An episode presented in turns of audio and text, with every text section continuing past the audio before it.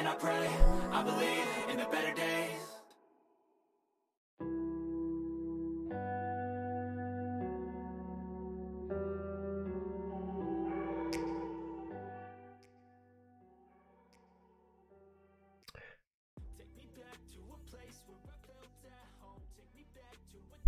Ok, ok, bienvenidos y bienvenidas a Alicia Scott MMA Podcast.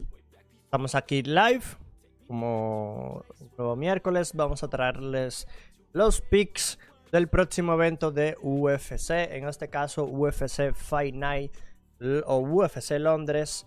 Place versus Aspinal, una cartelera que parece un pay-per-view, eh, lo está hablando todo el mundo. eh, el evento estelar está buenísimo en el papel también, muy importante el evento estelar, eh, tanto para cualquier lado, o sea, tanto para Blaze como para Spinal, muy importante. Eh, ya estamos live. Vamos a brevemente introducirnos. Yo soy Lisa Scott, eh, soy el host de este podcast. Eh, Estamos live los lunes, miércoles y los sábados. Los lunes y los miércoles hacemos un directo con temáticas y los sábados más que nada estamos reaccionando a las peleas de UFC en YouTube. Lo digo así porque también pueden encontrar este contenido en las plataformas de audio, ¿no? Eh, dígase Spotify, Google Podcast, Apple Podcast y demás. ¿ok? Am, una vez dicho todo esto, recordarles a la gente que contamos con membresías. Así así te diriges a la página principal, puedes encontrar este botón azul que dice Join o unirse para más detalles. Y es que las membresías las tenemos desde 3 dólares al mes. A cambio recibes un insignia solo para miembros, emoji solo para miembros y más beneficios solo para miembros que tienes en este canal. Este tipo de aportes, ingresos y demás van dirigidos a mejoras del canal y me permiten a mí seguir creando contenido. Ok.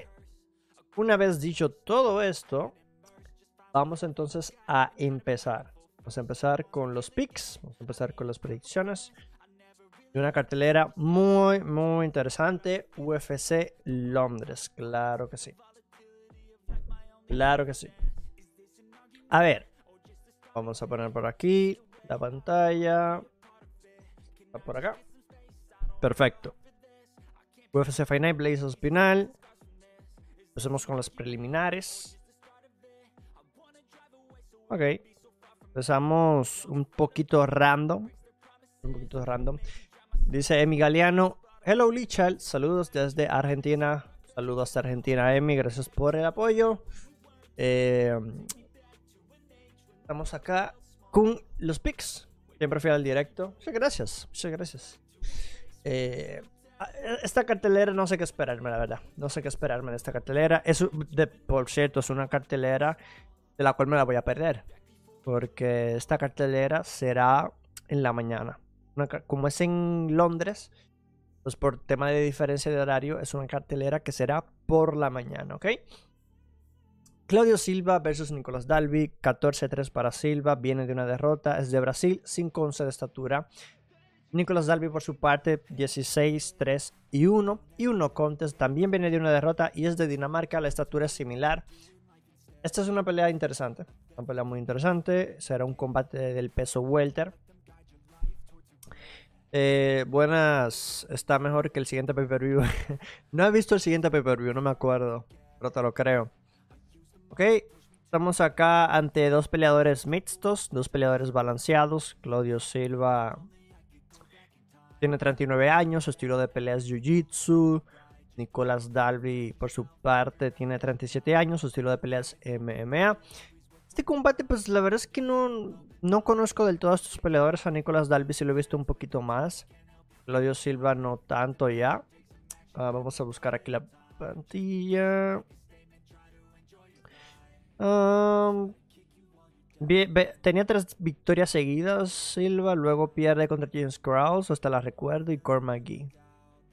Pero era un peleador que tenía años de inactividad, ¿no? Era un peleador que tenía años inactivo. Regresó pues el año pasado, ¿no? O sea, un, un año y siete meses. Y Dalby pues muy irregular, muy irregular. Sin embargo, yo creo que de los dos, eh, lo que he visto me ha gustado más Dalby. Por un tema de, creo que es el mejor striker aquí. Y creo que puede pelearle en el suelo también. O sea, no que sea el mejor jiu-jitsu que seguramente no lo es. Silva es mejor jiu-jitsu Pero creo que Dalby puede también darle pelea en el tema del, Scramble. Aunque Silva promedia una sumisión por pelea. Si la pelea sí es que se va al suelo, lo cual es posible, ya que Silva promedia dos derribos por pelea, sin embargo le cuesta mucho derribar a sus rivales. Entonces habría que ver si puede realmente ganarle la espalda a Dalby o, poder someterlo, ¿no? Complicado, sin embargo, yo creo que Dalby una decisión es lo más aquí sensato, ¿no? Seguimos. Mandy Bomb contra Victoria Leonardo es el siguiente pelea. Mandy Bomb 7-1, 1 contest. Victoria Leonardo 8-5 en su récord, viene de una derrota Pong es de eh, Alemania, Leonardo es de Estados Unidos, 5-5 en estatura para Leonardo, 5-7 para Bomb. En esa voy de Silva. Eh, ¿Cómo, mecenas? Una gran ventaja de alcance para Bomb. Una buena ventaja de alcance para Mandy Bomb. Son dos peleadoras relativamente nuevas. Tendrán unas 4 o 5 peleas con UFC, como mucho. Ah, de hecho, Mandy Bomb solo tiene una. ¿O no? A Mandy me suena haberla visto más peleas, o me equivoco. Leonardo solo tiene dos peleas, efectivamente, las dos las perdió por finalización en el segundo salto. Pero Mandy me suena de haberla visto más. Ah, pues mira, no. Venía de Bellator. Venía de Bellator y debutaba contra Lipsky. Perdía la pelea por decisión unánime. Es una peleadora que tiene 32 años, su estilo de pelea es el Kung Fu.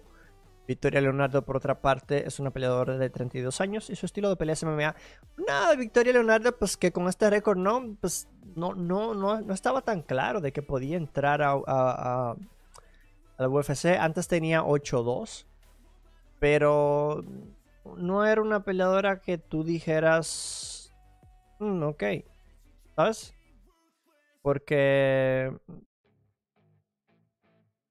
e-, es muy difícil encontrar realmente quién es quién cuando estás fuera de UFC. Pero bueno, eh, a ver, aquí me parece que Bomb es la mejor striker. Tiene la ventaja de, del tema de, del alcance. Si se mantiene a la distancia, se puede llevar la victoria. Victoria Leonardo en sus dos peleas promedia un derribo. Aún así le costó derribar a sus rivales. Le costó derribar a sus rivales. Por ejemplo, a Manon Fiorot intentó solamente un derribo. Y contra Melissa Gato intentó tres derribos y no la pudo derribar. Tomando en cuenta esto, yo creo que Mandy pudiese mantenerse de pie. Adrián Litsky le intentó derribar una vez y no pudo. Um, a ver, si se mantiene de pie, yo creo que es de Bomb. O sea, es la mejor striker. No, no voy a arriesgar acá. No voy a arriesgar acá. ¿Qué otros peleadores hay que tengan como base Kung Fu? Kevin Holland es uno. Y el otro, pues la verdad es que no sé. Solo, solo sé que Kevin Holland también tiene Kung Fu. Richard, aparentemente Mali Super será en Abu Dhabi en la cartelera de Olivera vs Islam. Sí, de eso podemos hablar ahorita. Podemos hablar de eso en un rato también. Va a estar muy interesante. Va a estar muy interesante. Totalmente inesperado. Nadie se lo esperaba eso. Ok, Jay Herbert contra Kyle Nelson. Una pelea un poquito ah, difícil de predecir. Herbert 11-4 en su récord. Kyle Nelson 13-4. Ambos vienen de derrotas. Herbert es de Reino Unido. Nelson es de Canadá. Estatura similar 5-11 para Nelson. 6-1 para Herbert. La pelea es del peso ligero, tengo entendido. Es una pelea efectivamente, efectivamente del peso ligero. Dice Kevin, vamos Mokaev los peleadores, a ver, Nelson tendrá más tiempo, ¿no? Me suena de que tiene más tiempo, efectivamente. Eh, debutó en 2018, tiene 31 años, su estilo de pelea es Jiu-Jitsu. Eh, se ha enfrentado a gente como Ferreira, Marco Polo Reyes en su momento, a Cuarantilo. Y ahora a, bueno, parece que sube de división, ¿no? O sea, ya estaba en el ligero, la de Cuarantilo es peso ligero o peso pluma. Cuarantilo, bueno, el tema es que ah, es, un peso ligero, es un peso ligero. Jay Herbert lo conocemos más que nada después de ese knockout de Ila Tupuria, ya lo habíamos visto también antes, ¿no? Eh, de que se estaba jugando su puesto contra Worthy, luego noquea a Worthy de una manera inesperada. Pero bueno, eh, lo de Topuria también fue totalmente inesperado y Herbert probablemente siga estando jugándose su trabajo ya que solamente tiene una victoria en sus últimas cuatro peleas con UFC. Tiene 34 años, su estilo de pelea es MMA. bueno, una pelea pues muy compleja de predecir, sin embargo, ah, si vemos a Cal Nelson, ha enfrentado mejor adversidad, aunque si vemos la actividad, Herbert ha estado más activo. Herbert ha estado más, activo, me convence más. Nelson no pelea desde hace un año. Ah, no me, de casi dos años, o sea, solo faltan dos meses para que complete el año. Lo mismo que siempre digo, ¿no? Cuando hay peleadores que se toman tanto tiempo fuera, pues no sé si, si realmente vienen renovados, si vienen igual, no sé. Si la inactividad les va a pasar por encima, no sé. Yo creo que Herbert acá debería llevarse la pelea. Me gusta la decisión. No voy a decir que lo va a finalizar. Eh, la finalización siempre va a estar ahí. Yo no me la juego, me quedo con una decisión. Dice, UFC está cada vez más cerca de ser WWE. Las pegadas y malas mandíbulas. Este es el sábado. Sí, sábado exacto. Esta cartelera es el sábado que viene. Mencionaban a Mokaev por ahí y vamos efectivamente a hablar de Mohamed Mokaev, un peleador invicto de 7 y 0 con unos contes. Se enfrenta a Charles Johnson, que va a debutar, tengo entendido. Mokaev es dagestaní, pero también representa al Reino Unido, ya que se crió en la ciudad de eh, Manchester, Inglaterra, desde muy joven. 5'7 en estatura, 5'9 para Johnson una pelea del peso mosca. Es, eh, el alcance es muy similar, no habrá diferencia de alcance. Mokaev en su debut dio mucho de qué hablar. se enfrentaba a Cody Dorden y solamente en 58 segundos le termina sometiendo, ¿no? Un peleador que es un wrestler, es su estilo de pelea, es un wrestler, probablemente sea el mejor wrestler de la división, ah, con tan solo 21 años. Y es que el mem, o sea, va lo que va el tipo va lo que va. De pie no es malo. De pie no es malo. También tiene lo suyo de pie. Gary Johnson, por otra parte, no tenemos mucha información, más que es un 11 y 2, tiene 31 años. Eh, acá en Tapology veremos un poquito más. Pues es un peleador pues, que tiene cuatro victorias seguidas. Tiene cuatro victorias seguidas, eh, varias finalizaciones. Su última derrota fue hace tres años contra Brandon Royal, lo que te dice que el tipo solamente ha perdido con un men de nivel. O vez por otra parte, pues igual venía ganándole a todo, el, mundo. Venía ganándole a todo el mundo y la victoria de su misión sobre Cody Orden fue espectacular. Por cierto, la gente que va llegando al directo, dele click al botón de me gusta. Si no se ha suscrito, suscríbase para que no se pierda cada miércoles las predicciones. Claro que sí. A ver, eh, Charles Johnson es más alto, sin embargo no creo que, sea gran diferencia, ya que el estilo de pelea de Mokaev le conviene. Me gusta la decisión me la pudiera jugar en una sumisión otra vez. Pero bueno, está complejo, está complicado, está complicado. Nunca ha sido finalizado de Charles Johnson. Nunca ha sido finalizado, la verdad. Em, aquí hay que dejar algo en claro. Y es que tanto Mokaev como Johnson, pues Mokaev sí se probó ya en UFC, entre comillas. Johnson ahora es que se va a probar en, en UFC. Esta pelea pudo haber ocurrido fuera de UFC y realmente no sabríamos si Mokaev realmente iba a aplastar con él. Por cómo viene, ¿no? Que también viene ganándole a gente. Viene ganándole a mucha gente por, en LFA también incluso. Entiendo el hype que hay con Mokaev. No sé si lo pueda finalizar. Es que al no conocerlo y no tener más detalles de él es un problema. Pero yo creo que Mokaev aquí tiene que llevarse la victoria no, no, no tengo dudas de que debe llevársela. Es el, es el amplio favorito. Johnson. No sé si tomar esta pelea en corto aviso, que es otra pregunta que me hago. ¿Toma esta pelea en corto aviso, Johnson? Una muy buena pregunta. Yo creo que por el tema del hype y del momento, Mokaev lo va a llevar. Lo va a llevar. Es campeón del FA y nunca fue finalizado. Claro, o sea, es muy compleja esta pelea una diferencia de una década entre ambos en la edad. Yo creo que si Mokaev utiliza la lucha ya está. Ya está, o sea. Charles Johnson ha demostrado ser un peleador más o menos balanceado, tres sumisiones en su carrera y cinco knockouts. Anaconda. Interesante. Mokaev y la decisión. La sumisión siempre va a estar ahí, claro. La sumisión siempre va a estar ahí. Ah, siguiente combate: Makwan Amirkani contra Jonathan Pierce. Una pelea interesante. Pelea interesantísima. Amirkani 17-7. Pierce 12-4. Ambos vienen de victorias. Estaturas similares. 5-10 para Amirkani. 6 pies para Jonathan Pierce. Esta pelea me parece que es del peso ligero o peso pluma. Peso pluma. Pelea del peso pluma. El alcance también muy similar. Aquí vemos en estadísticas que Jonathan Pierce es el peleador que le gusta pegar más. O sea, te pega 5 golpes por minuto, mientras que Amir Khan solamente te pega un golpe por minuto. Y es que Amir Khan es más luchador. Amir Khan es un peleador que tal vez no te va a pegar a la distancia mucho porque él intentará derribarte y también someterte.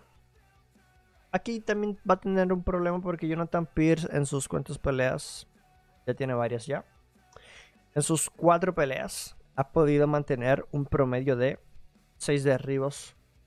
Lo cual hay que ver en cuántas peleas realmente intentó derribar y en cuántas pudo realmente derribar, ¿no? Pero bueno, es un peleador que también eh, da a entender que busca los derribos. Tiene un intento de sumisión eh, también por pelea. Por lo cual es, una pelea de grapplers. Es una pelea de grapplers. Amir Khan es un veteranísimo ya, debutó en el 2015, tiene 33 años, es un luchador. Eh, tiene peleas sobre Mike Grundy ganadas bien. venía de un momento malo donde estaba perdiendo, o sea, incluso fatal, está noqueado y todo, ¿no? Pero le ganó a Mike Grundy rapidísimo y, y, a ver si puede volver al ritmo. Es un tipo que ha enfrentado buena competencia en esta división. Y bueno, le tengo con Jonathan Pierce, pues que cada vez va subiendo, ¿no? Pierce noqueó a Lawson, le ganó a Kamaka. O sea, es un tipo que tenía todas sus tres primeras peleas con UFC finalizadas. Llegó contra Rodríguez eh, a la decisión.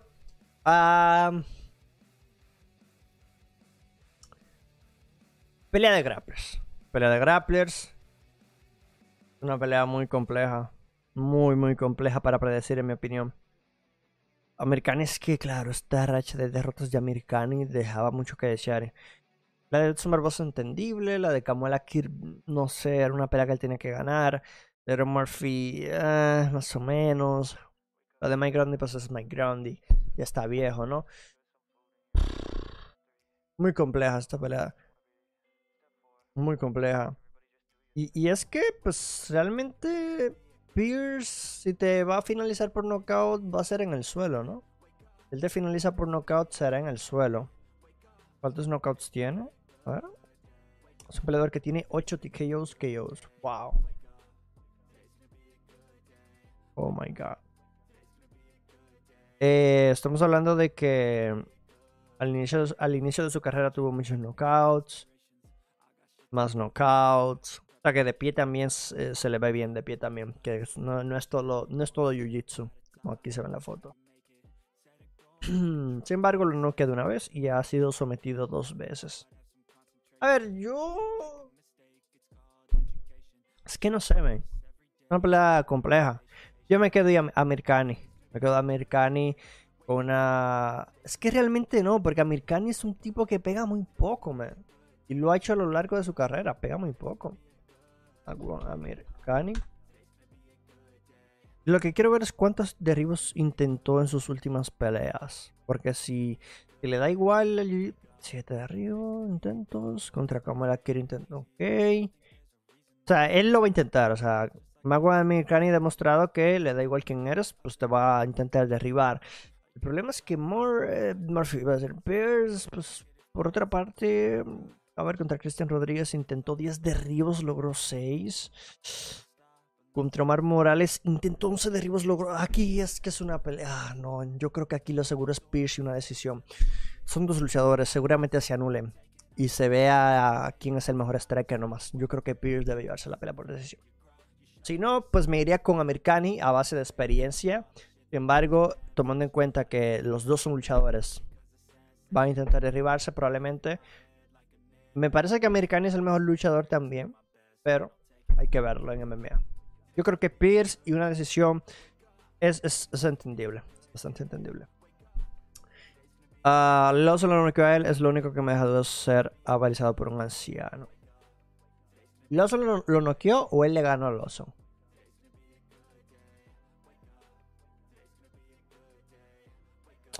Ah, Lawson fue que lo noqueó. Oh.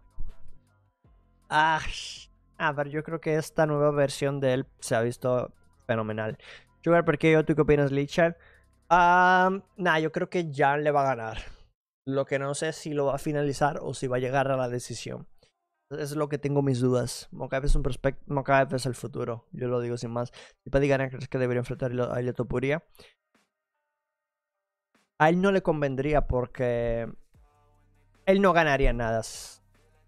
Supongo. Es mucho riesgo para sus intereses. Él, sabe que Topuria le, daría una O sea, no, él no quiere enfrentarse a Topuria. No le conviene. Él sabe lo que es Topuria.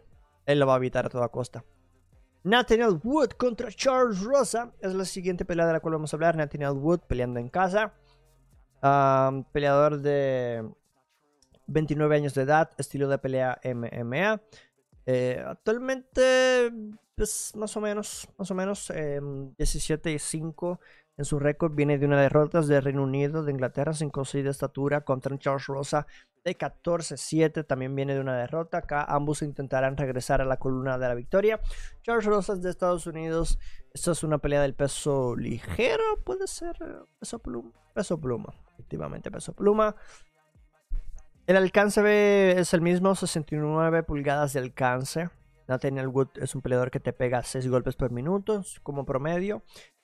Charles Rosa te pega como promedio 3 golpes significantes por minuto. En cuanto al grappling, ambos peleadores son peleadores que suelen llevar la pelea al suelo al menos una vez por pelea. Y ambos también intentan someter a sus rivales cuando tienen la posibilidad, al menos un intento de sumisión por pelea. Uh, yo, Wood es, muy, muy completo, es un peleador muy completo, estilo de pelea MMA, ha tenido peleas contra buenos rivales también. es un tipo que debutó en el 2018, se le ha visto bien, eh, ha tenido sus adversidades también. Contra Casey Kenny se vio una pelea pues, que también enfrenta adversidad. Charles Rosa, por otro lado, es un, veteranazo ya también. Eh, él debuta en el 2014, tiene 35 años de edad. Su estilo de pelea es el freestyle, pero se da a conocer por su jiu-jitsu. O sea, él es mejor jiu-jitsu. Es mejor jiu-jitsu. Actualmente no vive su mejor momento. Eh, la verdad es que una victoria en sus últimas cuatro peleas no habla muy bien por parte de él. Ah, y creo que es peor la cosa. Bueno, tiene dos victorias en sus últimas cinco. Pero bueno. Yo creo que Nathaniel Wood debería que ganar la decisión. Eh, Rosa ya va de salida. Es un peleador que de pie puede mm, eh, defenderse, pero, pero Nathaniel Wood jugando en casa o peleando en casa, yo creo que tiene todas las herramientas necesarias como para finalizar a Charles Rosa. Aunque entendería si no lo hace. Entendería si no lo hace. O sea, es muy difícil finalizar a Charles Rosa. No pudo Maynard, no pudo Jackson, no pudo TJ Brown. No, digo, no estoy diciendo que Nathaniel Wood no pueda. Solo que considero que es muy duro Rosa de finalizar. Wood no pelea desde hace casi dos años. Eso me preocupa. Me preocupa. Sin embargo, me quedo con Wood y una decisión. Dice Nate Díaz va a ganar porque yo a en el. Sí, sí, sí, claro. la gente que va llegando al directo, clica el botón de me gusta, suscríbase y active la campana de notificaciones para que lleguemos a más personas. Así. Aprovecho y bebo agua. Para la gente que también lo escucha en, las plataformas digitales, recuerden que también está en Spotify. Eh, esto luego se sube a Spotify, se sube a Google Podcast, Apple Podcast y demás, ¿ok?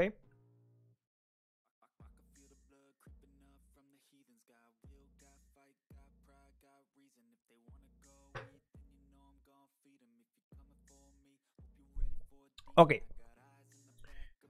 Me quedo con Wood y la decisión. Ya está dicho. Está dicho. Mardia Kese contra Damir Hatsovich es la siguiente pelea. Ya que se peleando en su casa también 15-5 en su récord, 14-6 para Hatsovich. Es una pelea del peso ligero. Pelea del peso ligero, claro que sí. Tenemos a un Diakese que viene de una victoria También Hatzovic viene de una victoria. Hatzovic es de Bosnia y Herzegovina, mientras que Diakiese es de Congo, Kinshasa. Estatura muy similar, 5'10 para Diakiese, 5'9 para Hatzovic, peleadores muy interesantes. El alcance favorece por la mínima a Diakiese, 73 pulgadas contra 70 de Hatzovic. Dos peleadores que ya tienen pues, más o menos un tiempo en UFC, evidentemente. Yo no sé qué pensar. Ya que se te pega dos golpes por minuto. Azovich te pega tres, casi cuatro. Cuanto al grappling, ya que se es que más intenta utilizar el grappling. Suele llevar la pelea al suelo tres veces. Mientras que Hatsovich 0.92. No, no tiene un promedio de derribo, pero se acerca. Se acerca, se acerca a un derribo por pelea como mínimo. La defensa no es muy buena, por lo cual que se lo va a derribar cuando quiera, en teoría. Lo va a derribar cuando le dé la gana. Pero claro, primero tiene que evitar ser noqueado si es que lo noquea, ¿no? Es un peleador que tiene 6 knockouts en su carrera, tiene victorias sobre Borshev. O sea, la victoria de Diakese contra Borshev para muchos fue sorprendente. Para muchos fue sorprendente, la verdad que sí. Estamos hablando de un peleador que venía de perder el oficial de Alves venía de ser sometido en menos de dos minutos por Alves. Porsche se veía bastante bien del Contender Series. Eh, pero que ese es un perro viejo. Es un tipo que ha enfrentado también a buenas personas eh, de nivel, ¿no? Es un tipo muy completo, muy balanceado. Tiene 29 años. Atsovich, por otra parte, eh, él debuta en el 2016, tiene 35 años. Eh, viene de ganarle a Yancy Medeiros, sin embargo, antes tenía una mala racha, ¿no? De dos victorias, de dos derrotas seguidas. Bueno, o sea, es un peleador que sus victorias han sido contra rivales que hoy probablemente no están en UFC y, de dudoso nivel. Em, una, pelea muy complicada para Hatsovich en el papel. Creo que tiene todo lo necesario de para llevarse la pelea. No me la estoy jugando. Yo creo que una decisión sería muy, muy entendible por parte de Diakese, quien jugara en casa, en Inglaterra, ¿no? Uh, una decisión es, mi pick aquí. Basándonos. Eh, eh, ah, es, lo que es. Es lo que es. Yo creo que Atsovich puede dar problemas. Puede dar problemas. Pero me parece que Diakese tiene todo lo, lo necesario para llevársela. Tiene la lucha, tiene el striking, tiene el poder no creo que lo vaya a noquear incluso. No creo que lo vaya a noquear. No estoy diciendo eso. Pero, pues, son peleadores que suelen pegar muy poco por minuto, ¿no? Pegan muy poco y, pues, tomando en cuenta que ya que se tiene la ventaja del grappling, creo que da indicar que usar la lucha. Gerardo Moreno Villegas, bienvenido, gracias. Ok, seguimos. Dice, no creo Lichal tiene un striking. Ah, nah.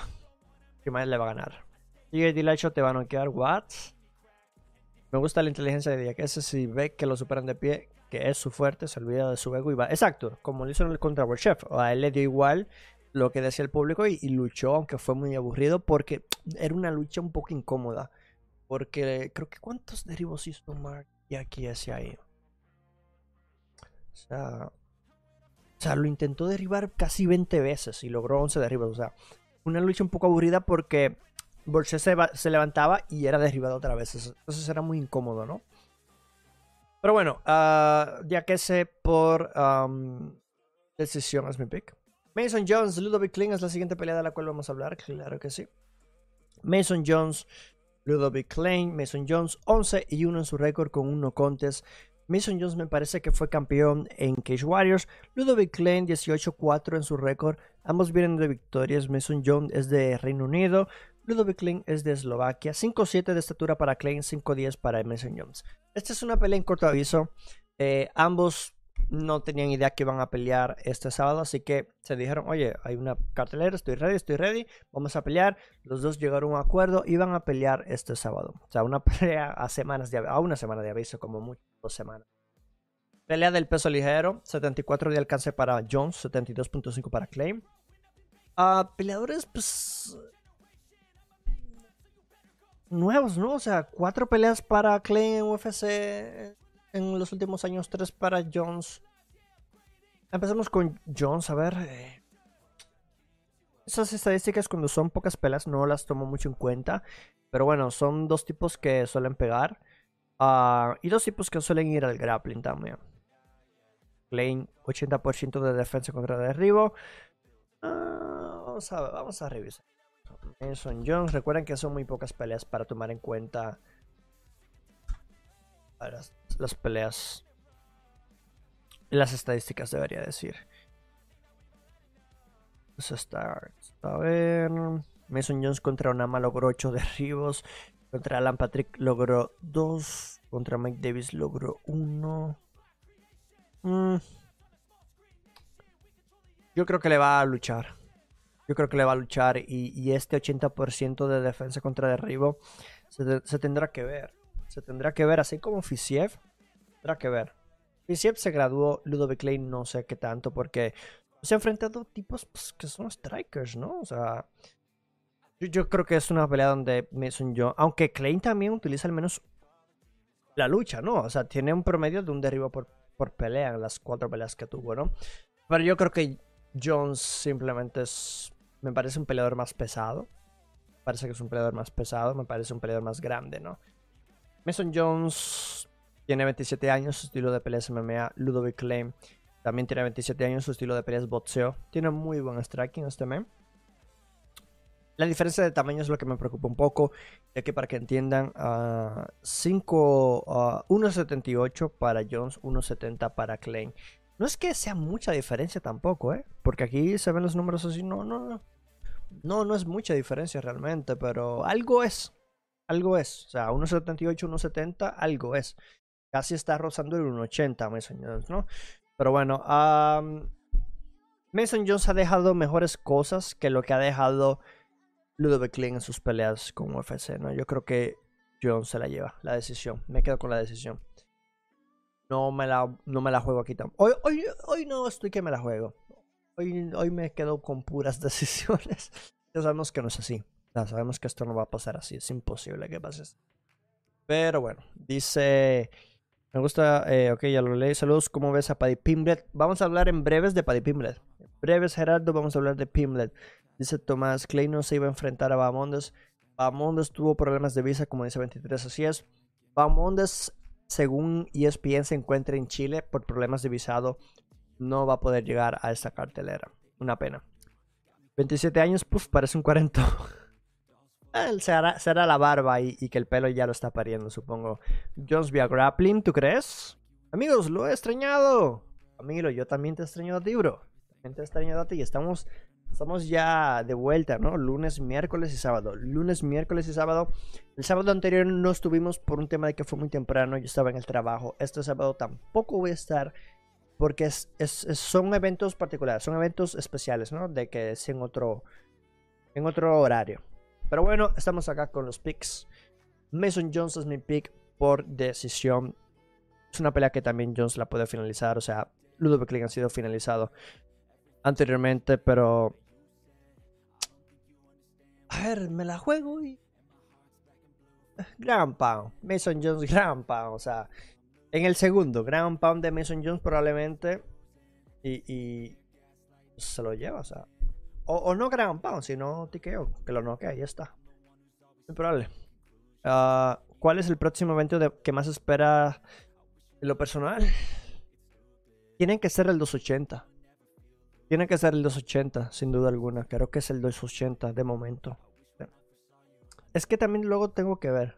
Eh, David, David, David. David, David, David. Calma. Ah, ok, ya entramos en las estelares. Vamos a poner las encuestas. ¿Quién gana? Paul Craig o Volcan o es de Mare. El de John Jones todavía hay que esperar. Todavía hay que esperar a Jones. Lamentablemente hay que esperar a Jones. No hay nada. No hay nada. No hay nada claro. Nada claro. Ok, a ver. Segundo que me ha llegado un mensaje.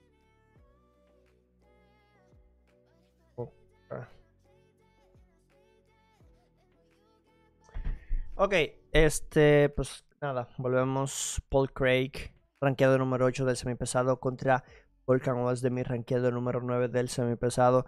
Pelea interesante, Paul Craig de 16, 4 y 1, Volkan Ozdemir 17 y 6.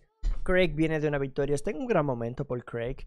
Es del Reino Unido, más bien de Escocia, 6'3 de estatura, 6'2 para Volkan Ozdemir, quien es de Suiza. Ah, 76 de alcance para Craig, 75 para Ozdemir, no habrá una gran diferencia acá. Yo creo que acá la gran ventaja está muy, muy clara. En striking, Ozdemir. En grappling, Paul Craig. Así de simple. Si la pelea se mantiene de pie, Volkan Ozdemir creo que todavía tiene todo lo necesario como para, para llevarse la pelea. Paul Craig lo puede noquear, no podemos descartar eso, ya que la mandíbula de Ozdemir últimamente, pues no sé, o sea, no, es que ya, ya está entrando en decadencia, está, está en caída, está en caída Ozdemir. Craig promedia dos derribos por pelea e intenta casi dos sumisiones por pelea, lo cual lo hace muy peligroso. Sin embargo, Volkan Ozdemir tiene una defensa contra derribo del 80%, está graduado, o sea, es, real. Uh, Paul Craig enfrentó adversidad, Paul Craig contra, contra Krylov. Contra Krylov enfrentó la adversidad. De alguna manera, aún así, se las ingenió para llevarse la victoria por sumisión se, las ingenió. A Hill le partió el brazo. A Rua le ganó por KO TKO. Y bueno, es un peleador que, como vemos, tiene una buena racha. Tiene una racha como de 5 victorias, no, 4 victorias seguidas. Es un grappler, es un jiu eh, tiene 34 años. Mira, quien me preguntaba lo del Kung Fu. Aquí, según UFC, tiene aquí eh, marcado como estilo de pelea de, Paul Craig como Kung Fu también. Interesante. Muy interesante, muy interesante. Muy interesante. A ver. Es cinturón. Es un cinturón negro en Jiu-Jitsu brasileño, efectivamente. Efectivamente. Y bueno. A Osemir lo conocemos también. Es un tipo que tiene mucho poder. Lamentablemente, pues viene de caída. O sea, se enfrenta a Jiri Prohaka, lo noquean, se enfrenta a Ankalaev, termina por decisión la pelea, octubre de 2021. no sé, yo creo que Osdemir. Ah, es una pelea muy compleja. Muy compleja porque Osdemir ha enfrentado a lo mejor de lo mejor. Tiene solo 32 años y es un striker. Lo que pasa es que el físico incluso se le ve un poquito raro el físico, ¿no? peleador pues, que incluso llegó a ser retador del título. O sea, llegó a retar a, Cormier por el título. Ah, es un strike. A ver, yo acá yo creo que yo creo que lo más sensato es, ir por Osdemir. O sea, no, yo creo que finaliza incluso en el segundo por ahí. Que Osdemir finaliza ya dígase Ground Pound. estas derrotas, no, pues que bien tienes, varias derrotas, pero contra Reyes, contra Prohaki, contra Magomed Kalaev, que son los favoritos. Craig, pues la verdad es que le ha peleado con Antigulov, Rua, Hill, Krylov, esa gente no es élite.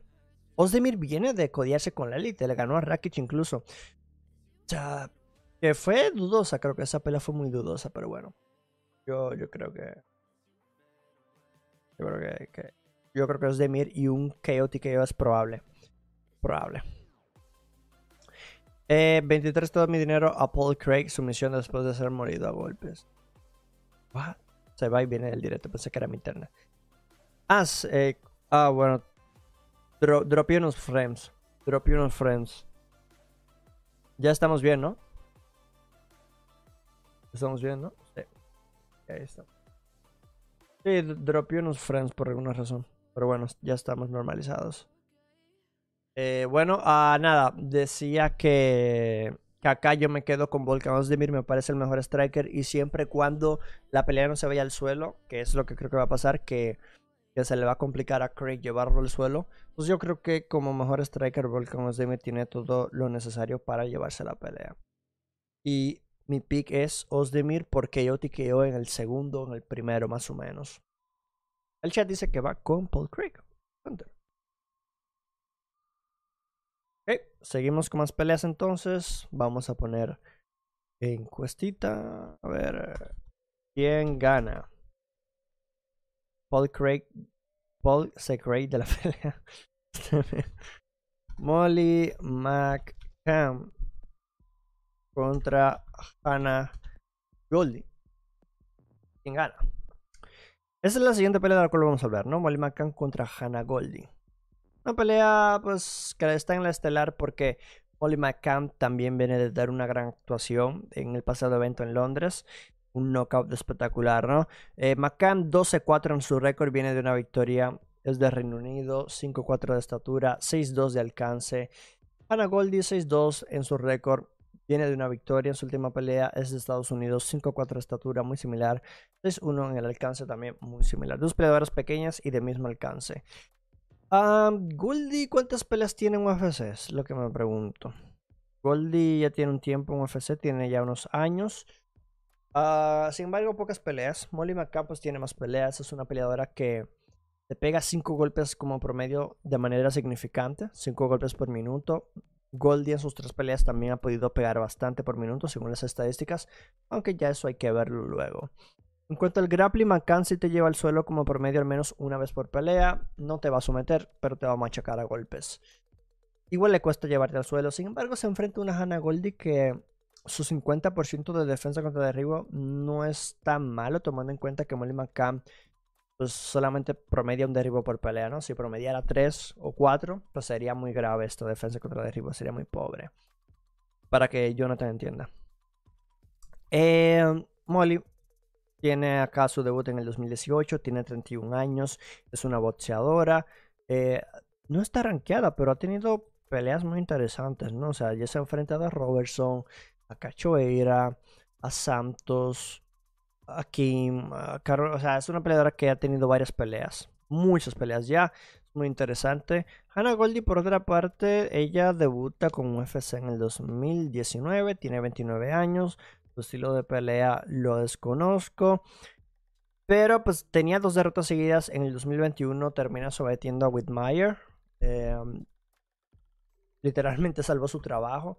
Pero seguirá jugándoselo. Seguirá jugándoselo. Yo creo que aquí Macam tiene todo lo, necesario para llevarse la decisión. Tanto en el striking como en lucha, creo que Macam se lleva la pelea. Es una peleadora eh, a ver, Goldie se podrá ver fuerte y todo, pero es que McCann me parece que es, es que va hacia adelante, va hacia adelante, va hacia adelante, va presionándote. Y al final, una decisión no, no, no está mal vista acá. El chat dice Mal McCann, totalmente entendible. Entendible lo de. Ups, perdón, creo que ahí le. Los que estaban usando audífonos pues se vieron afectados, pero bueno. Eh, eres muy duro, hermano. Gracias, Rubén. Gracias por el apoyo, hermano. Gracias a ti por estar aquí. Uh, pelea soñada. Leon Edwards vs Nate Diaz 2 con Edwards como campeón. Ok. Uh. Nate Diaz dijo que si fuese por él, los únicos que pelearía sería. Sí, con Francis Ngannou y Adesanya, así es. Vamos con Goldie. Se ve que se ve con buenos ojos. What? No entendí eso, no entendí eso. Acabo de ver que metieron Garrett vs Darius. ¿En serio? Bro, qué cartelera, bro. Darius Ganrod, bro. Oh. Dios. Qué cartelero. Qué cartelero. Bueno, seguimos. Nosotros seguimos. Nikita Krylov y Alexander Gustafsson es la siguiente pelea de la cual voy a hablar. Vamos aquí a poner quién gana. Nikita Krylov. Alexander Gustafsson. Voy a beber agua.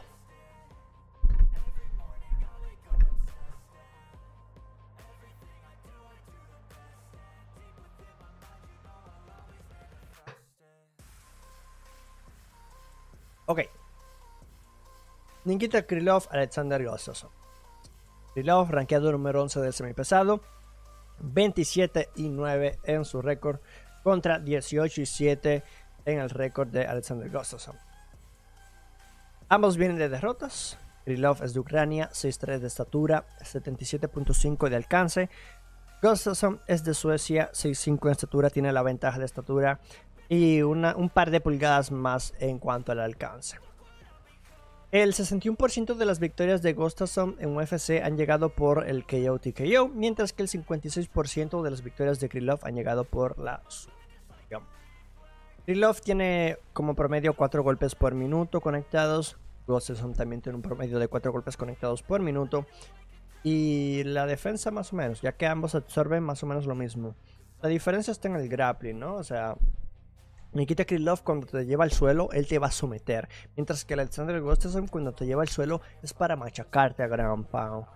Ah, ambos tienen un promedio de derribo por pelea. La diferencia es que, como dije, Krylov tiene un intento de sumisión por pelea. Mientras que Gustafsson si te derribas para someter, someter eh, machacarte, debería decir, ¿no? Eh, tiene una buena defensa contra derribo. 83% es una buena defensa contra derribo. Lo cual habrá que ver si Krylov podrá derribarlo o no. Porque mantener una defensa contra derribo del 80%, habiendo, habiendo enfrentado a Cormier, a Jones y demás, está muy, muy, muy difícil mantener un 80% contra derribo. Pero bueno, eh, Krylov es un luchador como tal, 15 sumisiones, 11 TKOs, KOs, es una locura. Es un man que, pues, la verdad no vive su mejor momento porque tiene dos derrotas seguidas. Contra Ankalaev perdió, contra Craig perdió, que contra Craig era una pelea ganable. Tiene, tiene 30 años, su estilo de pelea es karate, también es buen luchador, tiene, tiene enormes sumisiones. Gustafsson es una leyenda, no sabemos por qué ha vuelto a pelear. O sea, es un man que él se retira eh, cuando él pelea contra... Eh, ¿Cuándo fue que él se retira, chat? Él se retira contra Smith. Él se retira contra Smith. Dice, hasta aquí, no peleó más. Luego regresa al pesado. Regresa al peso pesado y Verdun lo termina sometiendo. Ahora vuelve a bajar. Estamos hablando de dos años sin pelear, Gustafsson. Dos años sin pelear. Gustafsson tiene 35 años, es un striker. Por, por, más bueno y todo que sea, yo creo que Krylov lo va a someter. Yo creo que, segundo por ahí más o menos. Creo que Krylov lo debe someter, bro. Y si no lo somete, se va la decisión con la victoria. A base de control. Más. Uy, la UFC no quiere a Darius, pasa de ser contendiente a ser escalera. Exacto, o sea, y es todo muy raro porque... Es que es todo muy raro, es todo muy raro porque si Darius estaba disponible... Es que es todo muy raro, ¿por qué no ponerlo contra Chandler? Al menos, ¿no? Lo ponen contra Ganrod. A ver, que Ganrod también te digo que es de la élite. Después de ese combatazo contra Saruyan, es de la élite. La Ganrod es de la élite, comprobadísimo. Y me temo por Darius, pero yo creo que Ganrod le va a ganar a Darius. Me, parece mejor striker, me parece mejor luchador. el tema es el jiu-jitsu. Pero bueno, dice, ah, podría decirse que Darius evitó Islam entonces, ya que estaba lesionado según él, y de repente pelea la misma cartelera. Ya, es un tema raro, me llegó a la mente eso. No le voy a decir mentiroso, yo más bien creo que... Yo más bien creo que UFC decidió, en vez de hacer Darius Islam, UFC decidió poner la pelea titular para, para Islam, sin más. Dice, ¿cuál es tu peleador favorito del UFC activo? Favorito actualmente...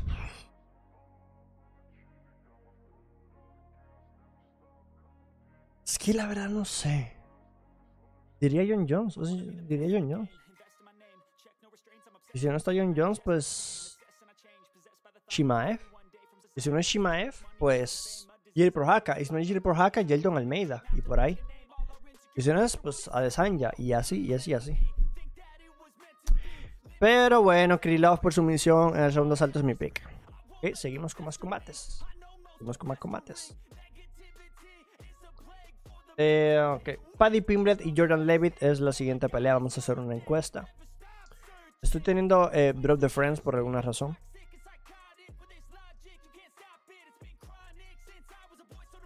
Si se ve que se laguea, soy yo, ¿ok?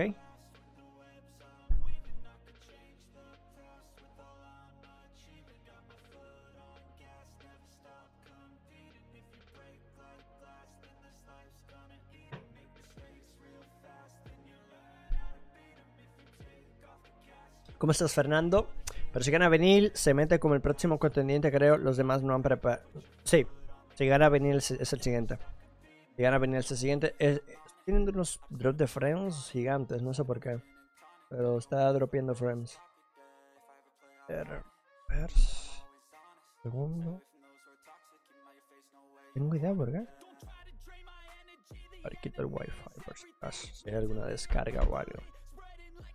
Pero bueno, am, nada. eh, si ven que se laguea algo, eh, soy yo, ¿ok? Eh, simplemente salgan y entren o, adelántenme y se arregla. Simplemente es momentáneo. Ok, a ver.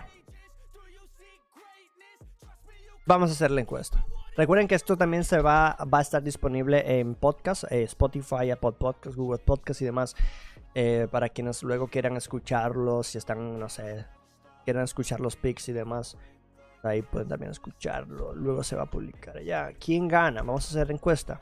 ¿Quién gana? Paddy Pimblets ah, o Jordan Levitt. Ah, Lichel, ¿quién es para ti el peleador más entretenido de ver? El peleador más entretenido de ver para mí. Pero estoy dropeando frames otra vez. Estoy dropeando frames. Estoy dropeando frames. Ok, ahí creo que estamos de regreso.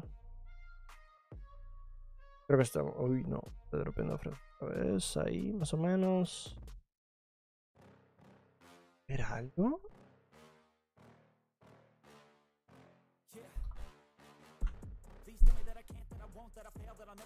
Yeah. Please tell me all the bad, never good, fill my head full of every single doubt, yeah. Please say any negative thoughts, I pop off when I hear people Está raro esto, eh. get off to the thought of proving everyone wrong. I won't stop to the top, so you better back off and get lost. I'ma stay loud, stay proud, never running out. Ah, claro. Nada, e- e- es un fallo. eh, es un fallo de aquí. Eh, es un fallo de la señal de acá. Será una avería o algo. Será una avería o algo. Será una avería o algo que hay porque. Esto no, no pasa. No, no pasa. Pero a ver, eh, volvemos. El más entretenido de ver ahora mismo para mí yo creo que es Pro Haka. Yo creo que sin dudas Pro Haka es el peleador más entretenido, entretenido de ver hoy día. Yo creo. Bueno, vamos a ver, no, no sé si esto se ha arreglado del todo, pero eh, creo que hay una avería o algo, sin más. Paddy Pimblet, Jordan Levitt es la siguiente pelea de la cual vamos a hablar. Claro que sí. Muy interesante, pelea muy interesante. Pimblet 18-13 es su récord, Levitt 10-1. Ambos vienen de victorias. Pimblet es de Inglaterra, de Reino Unido. Levitt es de Estados Unidos. Estatura también muy similar. Estatura muy similar. 5-9 para Levitt, 5-10 para Pimblet. El alcance es de 73 de alcance para Pimblet, 71 de alcance para Levitt. Eh, dos peleadores relativamente nuevos. eh, dos peleadores muy completos. eh, dos peleadores que te pueden utilizar el striking como te pueden utilizar el grappling. No, el striking no es el fuerte de ninguno. O sea, eh, el- en estos dos el striking no es el fuerte. O sea, el estilo de pelea de Pimblet es Jiu-Jitsu. Tiene 27 años, muy joven todavía. Su estilo de pelea es Jiu-Jitsu. Tiene solamente dos peleas en UFC y las dos peleas las ha finalizado, pero antes sufriendo adversidad. Y, es algo muy similar a Oliveira, porque, porque Paddy Pimblet lo han tocado y el man regresa y somete o noquea. No sé cómo, pero lo hace. Oliveira es el más entretenido. Oliveira también puede caer ahí, sin duda alguna, con los más entretenidos. Yo digo que Projaca y Oliveira están ahí, compitiendo por el puesto de más entretenido. Hasta muy claro puede ser el primero, Oliveira.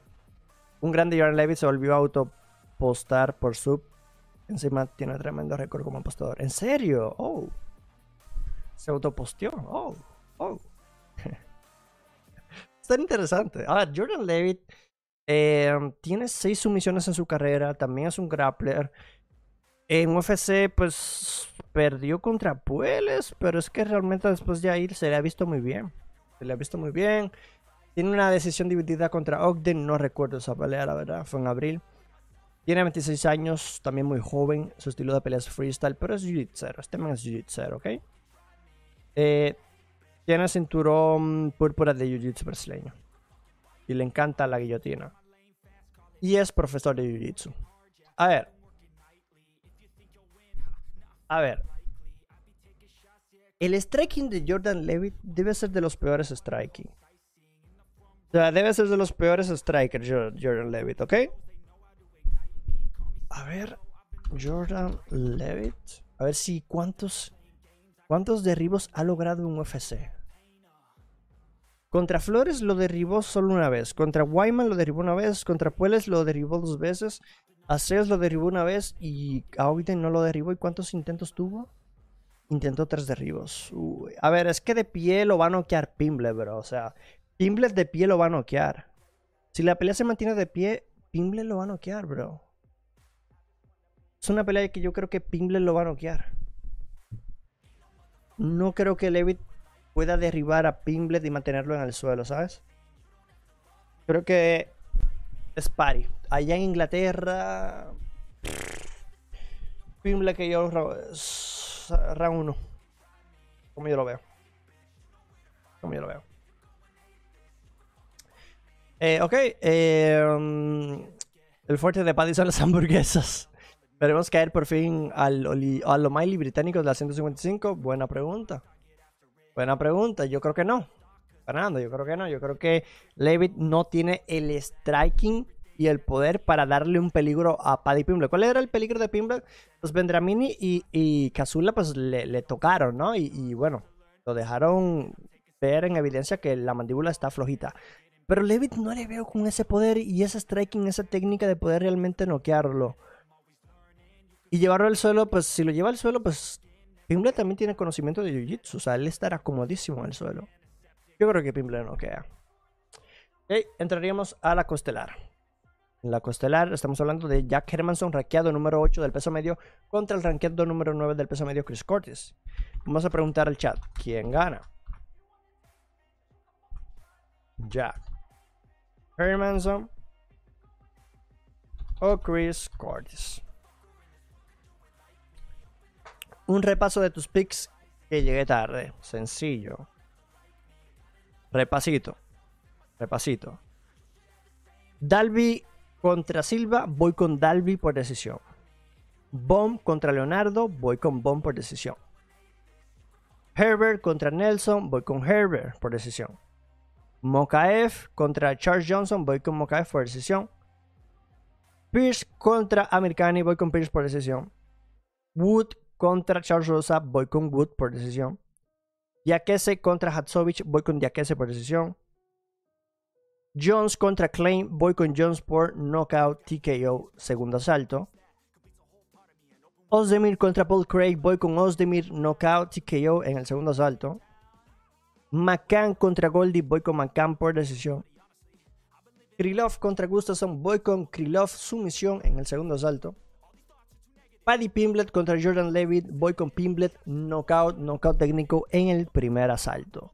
Y ahora estamos en la de Hermanson contra Cortis. Me, hubiese gustado ver más a Buckley que a Cortis. Pues yo creo que pues, también hubiese estado bueno, la verdad que sí. O sea, Buckley también hubiese estado bien. Pero Cortis es el hombre del momento, ¿no? O sea, Cortis, récord 29-8, es de Estados Unidos, 5-10 de estatura, viene de una victoria. Hermanson viene de una derrota de Suecia, 6-1 de estatura, lo conocemos ya. El alcance favorece a Hermanson 77.5, ¿no? Cortis es un peleador que pega mucho, pega mucho, tiene mucho poder, tiene muchos knockouts. Hermanson es muy activo en su striking también y suele llevar al suelo al menos una vez eh, a sus rivales, ¿no? El 100% de defensa contra derribo de Cortis es legítima, es un peleador que se ha enfrentado, miren, se ha enfrentado a Howes, que es un luchador. No se pudo ver mucho porque lo, noqueó en el primero. Eh, Allen, que es un grappler, no, no se pudo ver mucho porque lo, derribó, eh, lo noqueó en el segundo al, inicio. Y contra Rodolfo Vieira, Vieira intentó de todo, pero Vieira, dándole el beneficio de la duda a Hermanson, pues la pelea contra Hawks terminó muy rápido y Vieira, pues Pues es un jiu-jitsu, o sea, es un jiu-jitsero, no es un luchador nato. Jack Hermanson es un luchador. Jack Hermanson, si utiliza la lucha, creo que debería ganarle a Chris Cortis. Y esto es algo que lo he dicho muchas veces y, creo que lo dije con Hawes, creo que lo dije con, con, con, Allen, que si lo lleva al suelo lo iba a someter. Creo que lo dije con, evidentemente lo dije con Vieira, que si lo lleva al suelo lo iba a ganar. Y nadie lo lleva al suelo este men. Pero es que ya eh, llega un punto de que es, o sea, es Hermanson. Jack Hermanson, lamentablemente, tampoco no hay como, defenderlo, porque solamente promedia un derribo por pelea, ¿sabes? contra Gastelum fue muy rápido, esto fue muy rápido. Contra Vettori lo intentó derribar siete veces, logró dos derribos. Y es Vettori, o sea, derribar dos veces a Vettori ya es un logro. Y que se levanta de una vez porque tampoco controla. Contra Shabasian lo derriba seis, eh, tres veces en seis intentos. Y contra Strickland pues lo intentó derribar ocho veces y no lo pudo derribar. Y Cortis es compañero de entrenamiento de Sean Strickland y Curtis está tomando esta pelea como a un mes de aviso, tres semanas de aviso, una cosa así, ¿no?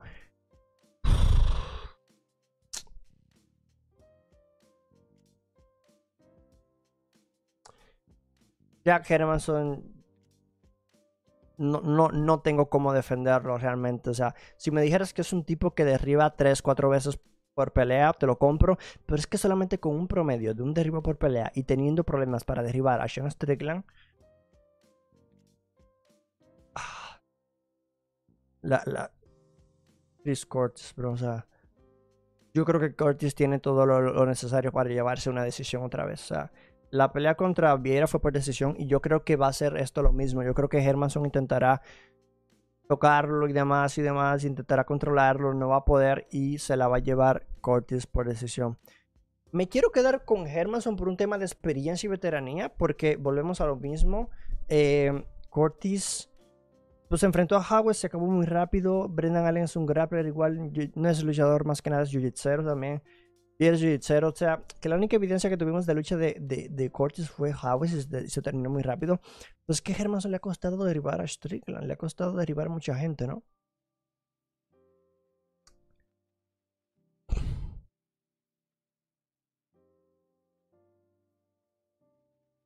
El knockout de Cortis es muy probable. Muy probable. El knockout de Cortis es muy probable.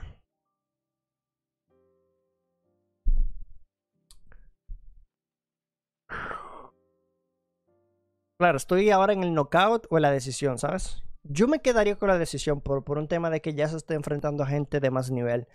No creo que se le haga tan fácil noquear como a la, ligera, a la ligera como anteriormente lo hacía. Corte si una decisión me gusta, no, no, me, no me molesta. Jack Hermanson, si gana, lo entendería perfectamente. Es el, es el veterano, es el experimentado, es el mejor luchador. Pero es que la defensa de 100% de, de pues ya es que no le puedo ir en contra a este y Hermanson, pues, pues le cuesta derribar a la gente, ¿no? Entonces me quedo, me quedo con, con y una decisión. Tipo una pelea incómoda, un poquito aburrida, creo que va a ser. Porque ninguno va a querer ser finalizado. Marcaste. Sí, ya, ya, sí, lo corregí luego. Ya, ya que está marcado Curtis decisión. Eh, dice Eddie, hermano, no, eh, Hermanson no busca mucho los derribos y como lo busca no tendrá mucho éxito contra Cortes. Así es. Exacto, decisión por preguntar más skips. Dudo que pueda derribar a Cortes, no, no creo. Hermanson es muy indeciso. Un día sale con un criminal y otro día sale modo fofo. De acuerdo. Sí, yo creo que aquí Cortes es la más clara, aunque sigue siendo una pelea muy pareja. O sea, aquí lo normal sería ir con Hermanson en base de experiencia y lucha. Pero es que Cortis ha demostrado que el es, es lo que es, es real. Lo único que me deja en dudas es que toma la pelea en aviso, o sea, como a tres semanas de aviso, algo así, ¿no? O sea, la tomó, mira, ya corto aviso. La pelea contra Vira. Uh, Chris Cordes. La toma a un mes, a un mes. Ahí dice, me, me asusté porque ahí decía una semana, no, no, no, no. Es un mes, ya me asusté, o sea, es un mes de aviso la toma, más o menos tres semanas como mínimo la toma. Pero bueno, nada, vamos al estelar. Vamos al estelar. Ah, la gente que va llegando, clic al botón de me gusta, ya lo saben. La gente que va llegando, clic al botón de me gusta. Si no están suscritos, suscríbanse. Cada miércoles hacemos los pics. Ya lo saben. ¿Quién gana? ¿Quién gana? Jack Hermanson o Chris Curtis. Preguntar a la comunidad. Eh, Hermanson. ¿Qué hago? Ya repetí esto. O sea, que estoy loco, bro. Estoy loco. Vamos a pasar a esperar. Claro, es que Curtis Blaze, Chris Curtis, los cables del cerebro se mezclaron y, claro. Ah, ok. Vamos a hacer la encuesta de la estelar. ¿Quién gana? Curtis Blaze o Tom Aspinall. Antes de hablar, pues voy a beber agua. Y la gente que esté escuchando esto, si es que lo están escuchando cuando se publique en Spotify, en Apple Podcasts, Google Podcasts, pues recuerden que si se vienen a YouTube los miércoles a las 7 de la noche, hora central, em, pueden interactuar con el chat, pueden comentar, pueden participar en las encuestas y demás, ¿ok? Voy a beber agua. Saludos, mi hermano desde Panamá, un abrazo, César, hasta Panamá. Sé que en Panamá hay un problema, creo que con la gasolina o algo así, he visto noticias y, espero que todo esté bien por allá, César. Eh, una pregunta, ¿cuál es la página que usas aparte del UFC para ver las estadísticas? Pues ufc.com y la otra es UFC Stats. UFC Stats te muestra todas las estadísticas, te muestra el tiempo de control, te muestra si hubo knockdowns, te muestra eh, cuánto golpe significante pegó cada uno, te, te, muestra cuántos golpes fueron pegados, por ejemplo aquí. Te, muestra cuántos golpes fueron pegados al cuerpo, cuántos golpes fueron pegados a la cabeza, cuántos golpes fueron pegados a las piernas, cuántos golpes fueron pegados a la distancia, cuántos golpes fueron pegados en el clinch, cuántos golpes fueron pegados en el, en, en el suelo, cuánto tiempo de control tuvieron en cada salto, cuántos eh, intentos de derribo tuvieron, cuántos derribos tuvieron, el porcentaje de los derribos. O sea, está todo. Está todo. Lo único que no muestra esto, lamentablemente, es el, el impacto del golpe. Porque, claro, aquí te puede decir, pegó 30 golpes contra 20 golpes, pero lamentablemente, pues no podemos decir, pero ese golpe fue muy potente, fue un jab, ¿sabes? Es lo único malo, ya eso queda a nuestra imaginación, pero yo soy de los que dice que hay peleas que las estadísticas sí te dicen la historia de la pelea. Hay otras peleas donde las estadísticas no te muestran toda la historia. Yo creo que es un very ver. Es un very ver, porque hay estadísticas que sí te muestran la historia de la pelea. Hay otras que no. Yo, yo me mantengo en esa posición.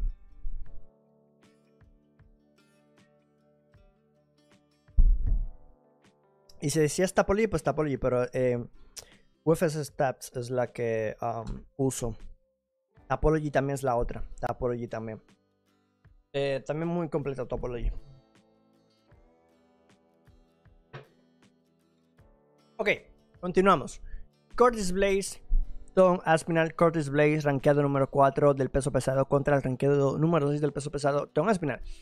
Blaze 16-3 en su récord, 1 contest, Tom Aspinall 12 y 2 en su récord. Ambos vienen de victorias. Curtis Blaze es de Estados Unidos, viene en un gran momento. Tom Aspinall es del Reino Unido, también viene en un gran momento. De estatura muy similar, 6'4 para Blaze, 6'5 para Aspinall.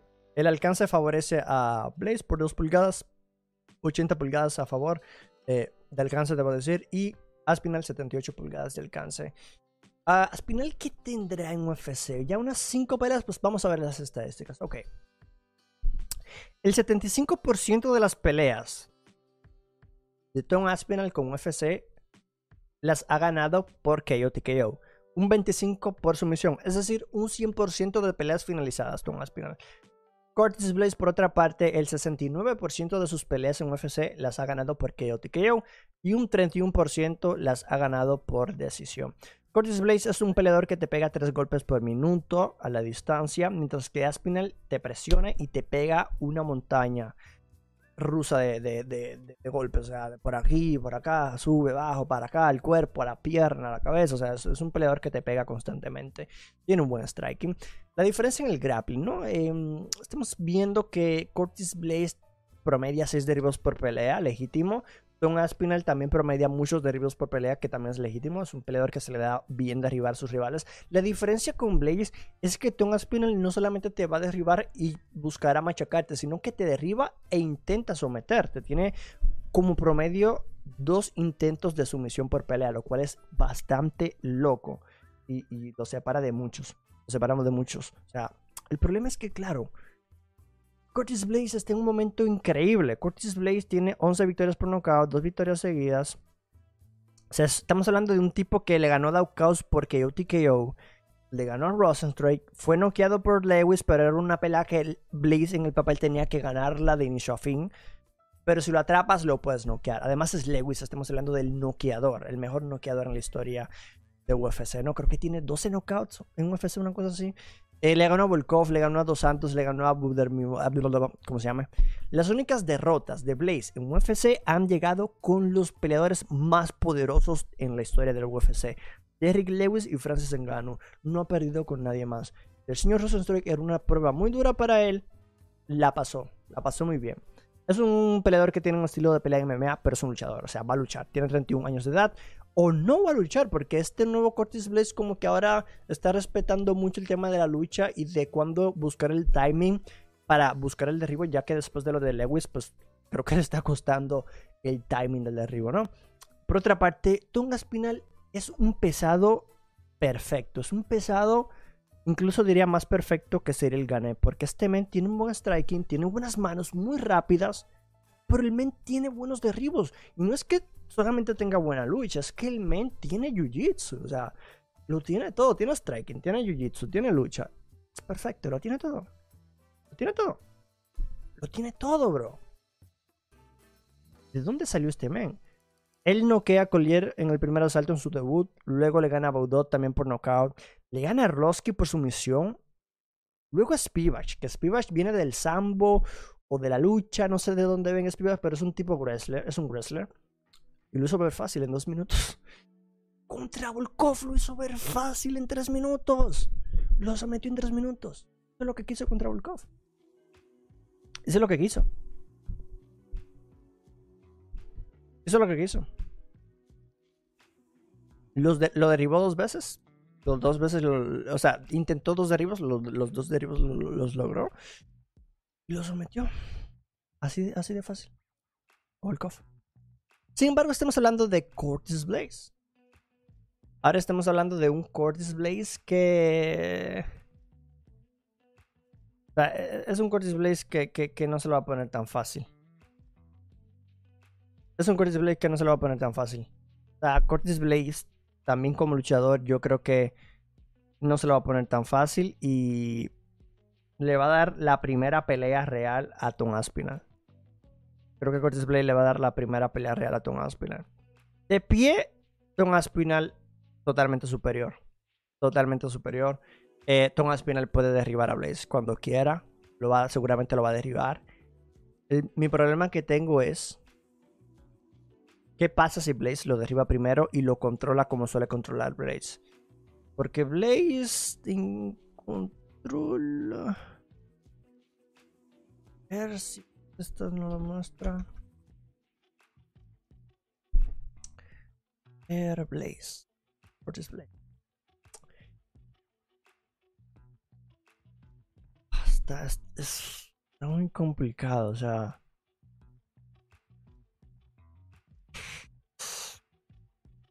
Está muy, es que está muy complicado. Pero para que se hagan una idea, Blaze puede controlar en el suelo a, a, Spinal lo puedo hacer. Yo, de hecho, yo me quedo con, con Blaze. Me quedo con Blaze. Tipo, va a trabajar Grand Pound. Tipo, en el tercer asalto, eh, creo que Blaze se puede llevar la pelea. Segundo, tercer asalto vía Ground Pound a base a codazos. Creo que creo que Tom Aspinal intentará hacer todo lo posible para, finalizar. No va a poder. Y Blaze a base de lucha en el suelo lo va a machacar ground pound a codazos. Creo que el tercer asalto es un poco arriesgado. Pero aún así, habiendo dicho que Tom Aspinall lo tiene todo, pero es que se enfrenta a su verdadera prueba de fuego. Y aunque la victoria de Volkov me impresionó mucho, pues Blaze a Volkov lo derribó como 14 veces y lo abrazó en el suelo. Lo, lo controló en el suelo Blaze, a, a Volkov, ¿no?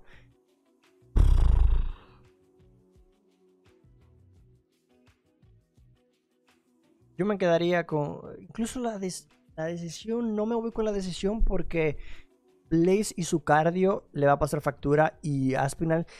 El knockout de Aspinal, tipo cuarto asalto, primer asalto, es muy probable, chat. O sea, Aspinal knockout, primer asalto, cuarto asalto, es, cuarto asalto es muy probable por un tema del cardio de Blaze. Y en el, y en principio por cómo arranca Aspinal. Aspinal es un peleador que arranca con todo y va a buscar todo, ¿no? Pero me gusta Blaze, o sea, es un peleador que yo creo que si lleva a cabo la lucha, va a derribar a Aspinal. Y lo va a controlar porque es, Blaze es mejor luchador que Aspinal. O sea, esta defensa de 100% contra derribo, yo creo que se verá afectada. Se le terminará. Pero tiene que finalizar antes Blaze. Tipo segundo asalto, tercer asalto. Si veo a un Blaze súper pesado. Estoy viendo a un Blaze súper pesado sobre Aspinal en un tercer asalto. Los dos ya un poco cansados. Y a un Blaze pues machacando a codos a Aspinal.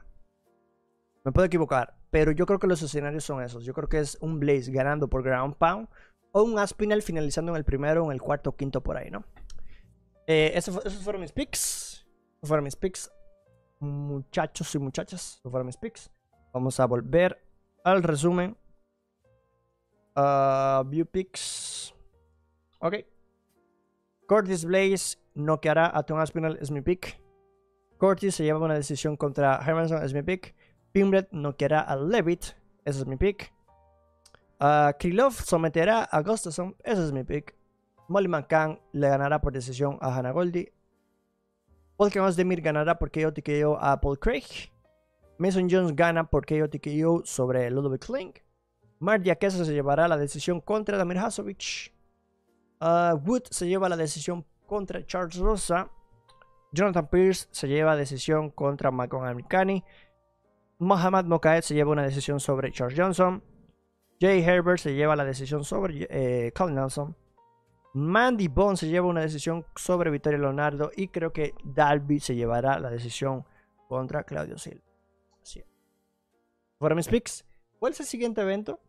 El próximo evento de, um, de UFC, ¿cuál sería? Vamos a repasarlo bien breve, bien breve. Próximo evento de UFC, a ver. Es este, Peña Núñez. Ya, ya entiendo a 23, ya entiendo el comentario. Oye, Este pay-per-view no lo ayudaron. Es un pay-per-view que no lo ayudaron. Es un pay-per-view que parece Fight ¿eh? Lo digo sincero. O sea, ya aquí se va arreglando. Desde acá. Desde acá ya se va arreglando, ¿sabes? El, el pay-per-view se va arreglando desde aquí. Desde acá en adelante ya se va arreglando. No, si, si le soy sincero desde aquí, o sea, vamos a ser sinceros. Y son los estelares, o sea, vamos a ser. No, no vamos aquí a hablar mentiras. Estoy teniendo problemas de friends. O sea, se está lagueando, se está lagueando. Encima se cayeron varias peleas, sí, se cayeron varias peleas. Sí, sí, vi que Brahima se cayó. 100,000 pe- sí, yo creo que 100.000 por ahí. 100.000, 100.000. ¿Vas a comentar los- la locura de anuncios de peleas? Vamos a hablarlo, vamos a hablarlo. Va a ser un pay-per-view flojito, pero sin duda alguna vamos a estar esperando las actuaciones de Brando Moreno y Juliana Peña. Claro que sí. Por supuesto, mandarnos en eso. Ok, eh, Twitter. A ver, me pongo la pantalla porque en Twitter salen unas cosas que nunca vamos a saber. Ok. Vamos allá. Lo que ha publicado Shimaed. Nate Díaz, RIP 2004-2002. What? Tu carrera de UFC, claro. Eh, ESPN. Perfecto. A ver, tenemos que ir para atrás. Tenemos que ir. ¿Cuál fue el primer aviso así grande? Este. A ver, chat. Bebo agua.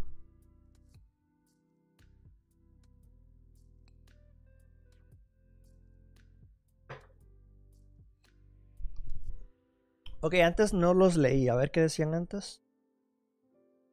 Decía. am, a ver, decía Eddie. Aspinal practicó en el primer round tiene un buen boxeo espectacular y unos movimientos que parece un boxeador nato. Sí, sí, sí.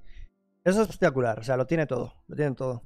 Gracias a ti, Gerardo. Dice César. No nos están acabando, hermano, por la protesta. Ah, ya, ya, ya vi. No sé si es justificado o no, pero no sé, o sea, ustedes sabrán si, si tienen razón o no los que están protestando, supongo. Eh, 23 me aconsejó poner la casa en Aspinal. Hmm, puede ser. Cegados por el high Big Tom por destrucción. Es probable, es probable. Igual creo que ganando o perdiendo segui- seguiremos sin conocer el calibre de Aspinal. Esas estadísticas del WTF. La UFC subió una recopilación de todos los derribos de Blaze. El tipo levantaba a la gente aunque estuvieran agarrados de la reja épico. ¿En serio? ¿Dónde? ¿En- ¿Está en el, en el YouTube de UFC? 21 knockouts Black Bigs. 21 bah, una locura. No le ganará al Cyril de Gastani. Veremos una pelea similar a la de Ganrok Saruyan. Sería épico. No creo que a nivel. Al final es muy completo. Lo diferente es que creo que Cortis. Sí, Cortis es muy fuerte y va a estar pesadito. Eh, algo así, exacto, que de pie Tom lo va a masacrar. Sí, de pie es todo Aspinal. O sea, Aspinal tiene la ventaja de, por, por kilómetros. Richard, O'Malley o Peter Jan. Peter Jan lo que quiera. Lo que no sé si va a finalizar o va a ganar por decisión. Eh, McCann y Pimble te van a fallar. Lichal, ¿tú crees? No, no creo. No creo. No creo. Eh, encima se le cayeron varios. Aquí ya me quedé. Aquí ya me quedé. Eh, para hacer una cartelera que la encabezan unas de las peleas también. Peña porque yo a Núñez. eh, no sé si que yo, eh, pero una decisión por ahí tal vez. Nate tapea a los 5 segundos. O, o que yo otra vez. Nate tapea a los 5 segundos y se va como un gangster. Bro, eso sería lo más. ¿Te imaginas que Nate tapee en 2 segundos? O que Nate, empezando la pelea, se tira al suelo. Como que. Ven. Tipo, haz lo que quieras. O tipo. eh, me rindo. Tipo, me rindo, me rindo, me rindo. Sería increíble. Malo. Sí, UFC. Bri- Ok, lo voy a ver luego. Me encanta. Eso me va a encantar. Lo voy a ver con palomitas. Ok, a ver. Primero se anunció esto el 19 de julio. O sea, ayer se anunció que Chimaev enfrentaría a Nate Díaz en UFC 279 el 10 de septiembre como el evento estelar. Una pelea que totalmente es dispareja. Estamos hablando de un Chimaev que yo lo veo como el futuro campeón de 170, 185 y 205 libras. Pues le ponen a un Nate Díaz que la verdad es que sea, Nate Díaz está de salida. Literalmente es su última pelea de UFC.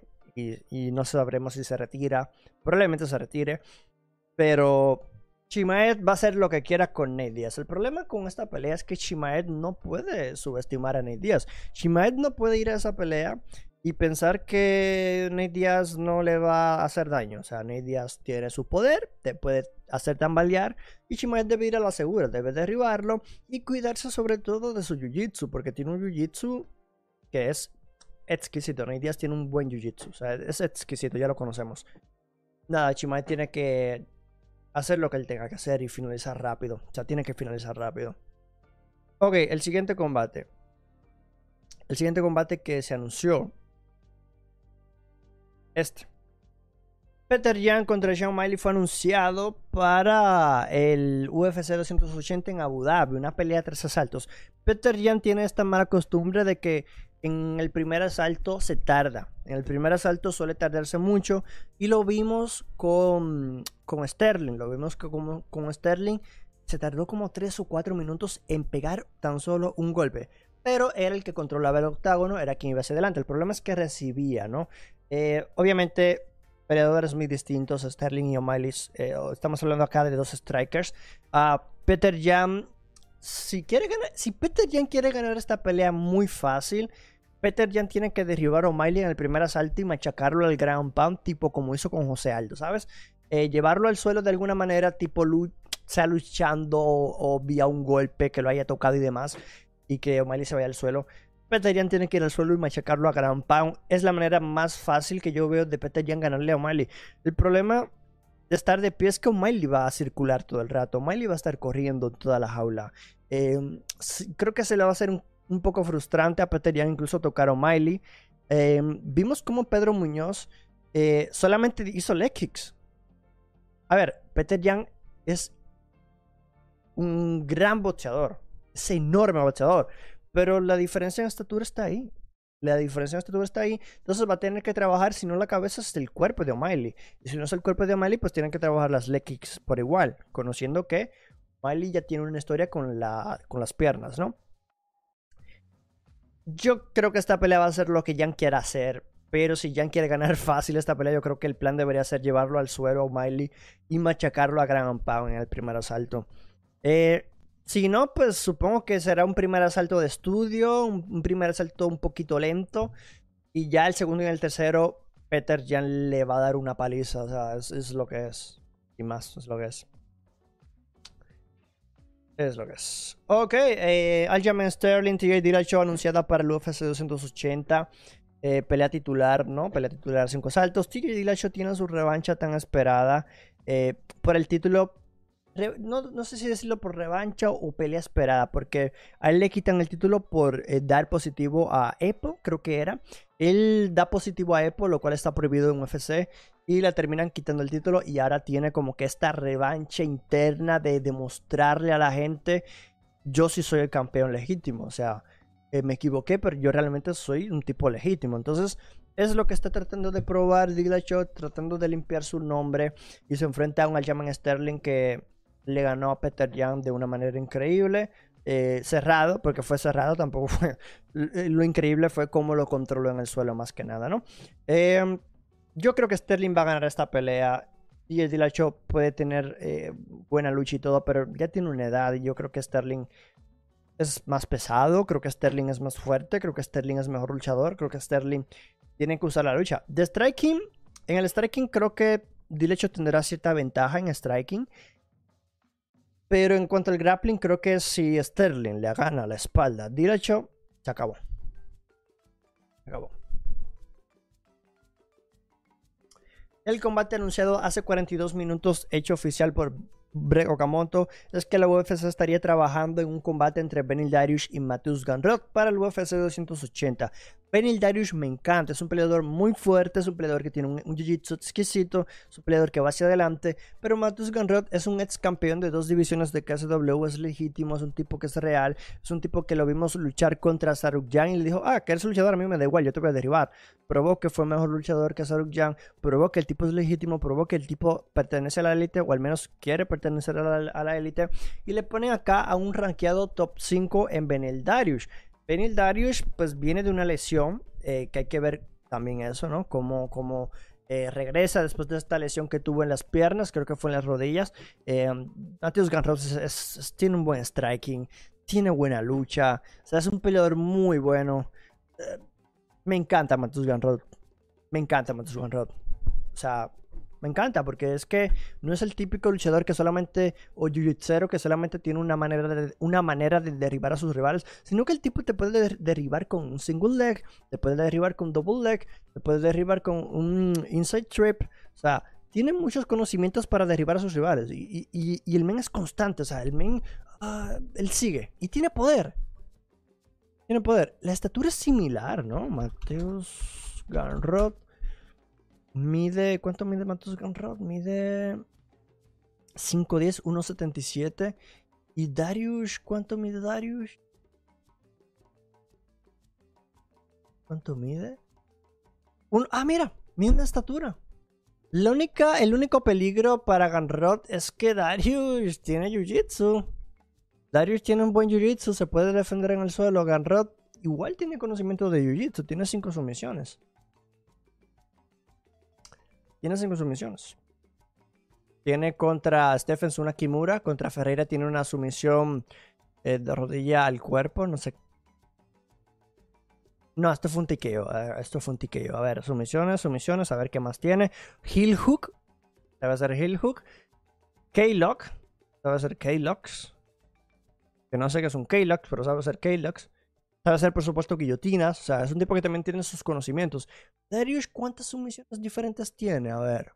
Pues Darius te ha hecho Mataleón. Darius te ha hecho Amber. Darius te ha hecho Mataleón otra vez. Darius te ha hecho Mataleón otra vez. Te ha hecho un triángulo de brazo. O sea que es un tipo que también tiene lo suyo. Tiene lo suyo, tiene lo suyo. Eh, sin duda alguna, muy, muy, muy bueno. Muy bueno. Muy bueno, muy bueno. Muy bueno. Eh, a ver qué se dice MMA Twitter. A ver. ¿Qué fue eso? Oh, Valentina. Yes. Ok. Ok. En todos lados. Eh, a ver qué dice el chat. Dice. No es necesario tapear. Su esquina puede tirar la toalla. Pasa muy pocas veces. Menos 450. Oh my god. Poco respeto a Hansad versus Nate. Yo creo que la UFC quiere matar o elevar definitivamente a sus prospectos de estrellas para saber realmente con quién cuenta. Puede ser. Por si acaso, Jan debe entrar con lentes de natación por los piquetes de Sugar. La gente que está en el directo, recuerden darle clic al botón de me gusta para que sigamos llegando más personas. Dice David Vázquez, creo que Shane le asusta que se acabe su hype porque no encuentro otra explicación de que aceptar esa pelea no es coherente con lo que ha hecho hasta ahora. Pues yo lo que pienso es lo siguiente. Yo lo que pienso de Sean O'Malley es lo siguiente. ¿Y por qué aceptó esta pelea? Mira, esta pelea para Sean O'Malley es una pelea de gran... Ah, mira, como dice Tim Welch, su entrenador. Gran riesgo, gran recompensa. ¿Y qué sucede acá? Sean O'Malley toma esta pelea sabiendo que tiene todo en contra. O sea, estamos hablando del ex campeón.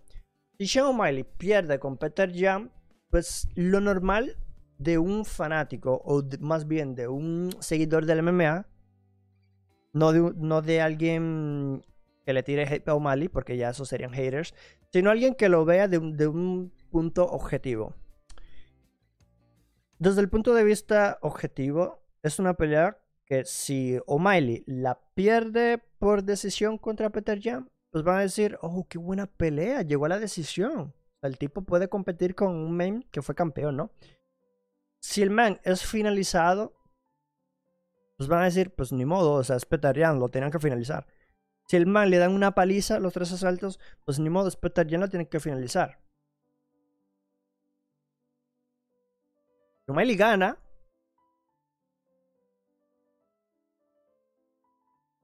Pues apaga y vámonos. O'Malley gana, apague y vámonos. Es lo que quiere UFC. Para explotar definitivamente a O'Malley y ponerlo en un pay-per-view. Como, como, han hecho con Hansap, ¿no?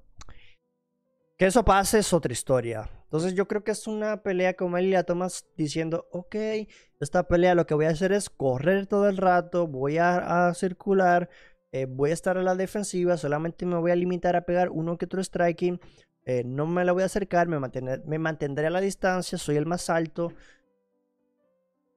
eso es lo que va a hacer Miley. Yo creo que ese debe ser el plan de juego. La distancia, el X, el jab y ya está.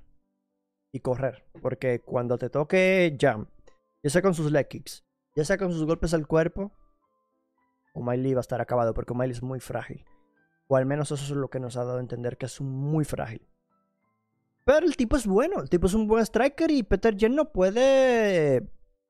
No, no, no puede menospreciarlo ni, ni, ni, ni, pasarlo por echarlo a un lado, ¿no? O sea, que tiene que darle su respeto de que es un buen striker. Sin embargo, realmente O'Malley no representa mucho peligro para Peter Jan. Es que Peter Jan tiene todo para... Es que Peter Jan, en mi opinión, está obligado a finalizar a O'Malley. Peter Jan está obligado a finalizar a O'Malley, en mi opinión. Aunque mucha gente no lo crea. ¿Por qué? Porque O'Malley no ha enfrentado a nadie. Y da un salto de casi no rankeado, que ahora está rankeado creo que top 15, a, al número 1. O sea, es una locura el salto que ha dado Miley.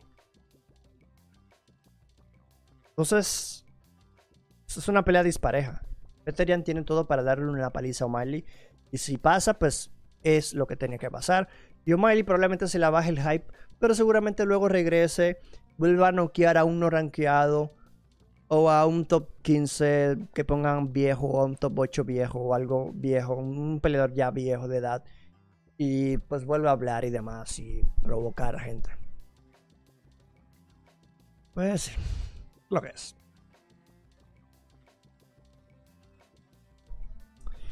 Dice, creo que Shen les gusta que se acabe su hype porque no encuentra... Ok, ya lo leí. Benil tiene mejor striking. ¿Tú crees que Benil tenga mejor striking? No creo, ¿eh? No creo que tenga mejor striking que, que Mateus.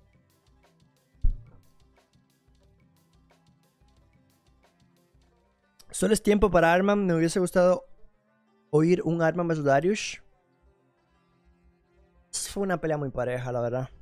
Los ligeros tienen muy buenos prospectos, pero sinceramente Libera está a otro nivel. El problema con Libera Emi es que tiene que dejar de absorber daño. O sea, gana, pero deja de estar recibiendo mucho daño. O sea, siempre te derriban o últimamente te están derribando. Saludos desde Venezuela, un abrazo y un saludo a Cristina. Claro que sí, gracias por el apoyo. Pasa que si lo mismo con Hansa Biney, si la pelea llega a la decisión será catastrófico para su hype, se espera algo como contra el Jing Lang más o menos. Más o menos, exactamente, diste en el punto. Ese es el plan de design. Benil tiene el poder de las manos. Sí, lo puede noquear con la mano de una. De una lo puede noquear. Ok, ¿Algo más? ¿Hay alguna noticia más? Zack Pauga. ¿Quién es Zack Pauga, chat? Zack Pauga, nuevo, jugador, nuevo peleador de UFC. Zack Pauga. ¿Quién es este man? 34 años, 5-0, semipesado, va a enfrentar a Mohamed Usman. Ah, este viene del... Este men viene del, del, reality, del Ultimate Fighter. Up, spoiler. Ya, nos comimos todos el spoilazo. Nos comimos todos el spoilazo del Ultimate Fighter. Oficialmente abrimos la inscripción a Copa Pandemia 2022, probablemente el mejor torneo de predicciones del mundo. 23. Fabio, ¿estás ahí? Mira, Fabio. Fabio, no sé si estás ahí, pero oye, oye este tweet. Eh, oficialmente abrimos la inscripción a Copa Pandemia 2022, probablemente el mejor torneo de predicciones del mundo. Igual que todos los años, mano a mano, eliminación directa, tipo torneo de tenis. El torneo arranca con UFC 277. Comenten que quieren participar y los anoto.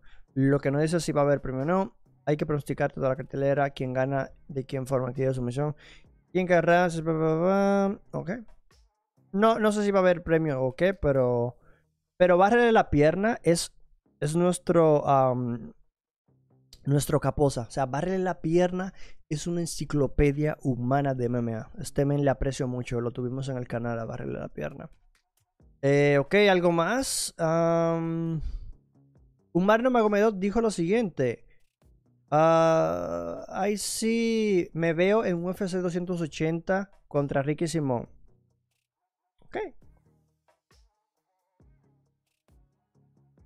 Uh. Creo que no hay más noticias, ¿no, chat? Dice a uh, deja a Charles el iluminado Oliveira. no me gusta ese estilo. Es, sí me gusta porque es entretenido, pero. Pero no, me, o sea, no puedes pelear siempre así. No puedes pelear siempre así. Fíjense. No puedes pelear.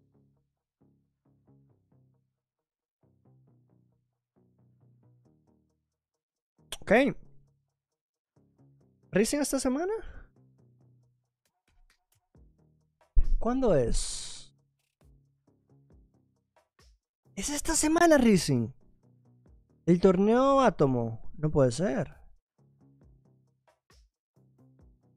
Venga. A ver. ¿Está por ahí? Creo que me va a tocar madrugar, ¿eh? Carlos Tenryu gana ahí sin despeinarse. Yo a mí me, me, eliminó Requiem. O sea, me eliminó Requiem. Uy, también hay WAM. También me, se me olvidaba que hay WAM, hay Kish Warriors, hay Naciones. Hay Bellator. Ay, esta semana está. Está cargada esta semana, ¿eh? Esta semana está cargadita en la noche. Pero. Mmm, algunos picks para Bellator. Pues la verdad no sé. No, no, no sé qué Bellator es no sé qué peleas, no sé qué peleas van. A ver. Ah, bueno, no es esta semana. Rising es la semana que viene. Ok. La semana que viene, no esta semana. La semana que viene, ok. Cool. Rising 37. Naoke Inoue contra Kenta Takizawa, Hidato Koro. Ah, pues no es este. No es este el evento. Ah, sí, es este. Ah, es que está raro el orden. Tuyushi Secundario contra Hideki Seki. Oh, me... Ay, yo, yo voy a ver este evento. Tengo que ver este evento. Necesito soccer kicks en mi vida, chap. No saben cuánto tiempo tengo que no veo una soccer kick. Uy, va a pelear Yuchi. Interesante, ¿eh? Kota Miura va a pelear también. Chat, necesito soccer kicks. Necesito soccer kicks. Si es una pelea entretenida, se mantiene el hype. Claro, exactamente. Rena Kubota contra Anastasia Seveskyevas. Uy, este evento sí vale la pena, ¿eh? Este evento sí vale la pena verlo. A las 12 de la mañana empieza. Ay, no. Creo que no lo voy a ver. ¿El domingo a las 12? No, creo que no. Eh, One Championship de Reader Big Dash. Pelea muy interesante. Reiner de Reader, campeón de dos divisiones. El campeón del peso medio y el peso semipesado. Es un monstruo este mes es un monstruo. Se enfrenta a Vitaly Big Dash. No lo conozco mucho, no tengo detalles. A ver quién más. Oh, miren, pelea Anderson Silva, chat. No, no se pierdan esa pelea de Anderson Silva en One, ¿ok? en Naciones, por supuesto. Osiris Rodríguez contra Pablo Sabori. Uy, combatazo. Humberto Bandenay. Oh, es UFC. Buf. Que... Ah, es en Colombia, exacto. Este, este Naciones es en Colombia. Este Naciones es en Colombia. Lima contra Jackson. Ah, yo creo que aquí Lima tendría que ganar. Lima tendría que llevarse esta pelea. Pelea Usman Nurmagomedov también. Que Usman debería ganar también. Ok, cool. Cool, cool. Interesante. Interesante. Dice. le gana a Easy. De Reader a Easy. Randy Noe del bots al MMA. Ah, si de Reader le gana a Easy. A ver, yo creo que. Yo creo que sí, no. Es que depende. Depende. Porque este men compite también con semipesados. habrá que ver. Habrá que ver. Bueno, gente, por aquí vamos dejando el podcast. Recuerden que eh, va a estar eh, este en vivo, que también lo hacemos en, directo. Esto va a estar eh, publicado luego en plataformas como Apple Podcasts, Spotify, Google Podcasts y demás. hubo unas, una que otra interferencia, se me lagueó de vez en cuando, creo que hubo una avería de internet o algo, pero ya se arregló, o sea, todo bien. Y nada, gracias por el apoyo. Y nos estamos viendo entonces el lunes. ¿Por qué el lunes? Porque el sábado no podré estar reaccionando a las peleas. Nos vemos el lunes, claro que sí. Muchas gracias por todo el apoyo. Son unos grandes, son unos cracks. Muchas gracias a todos los que se suscribieron, que dejaron likes, que comentaron y demás. Nos vemos en la próxima. Bye. Pronto.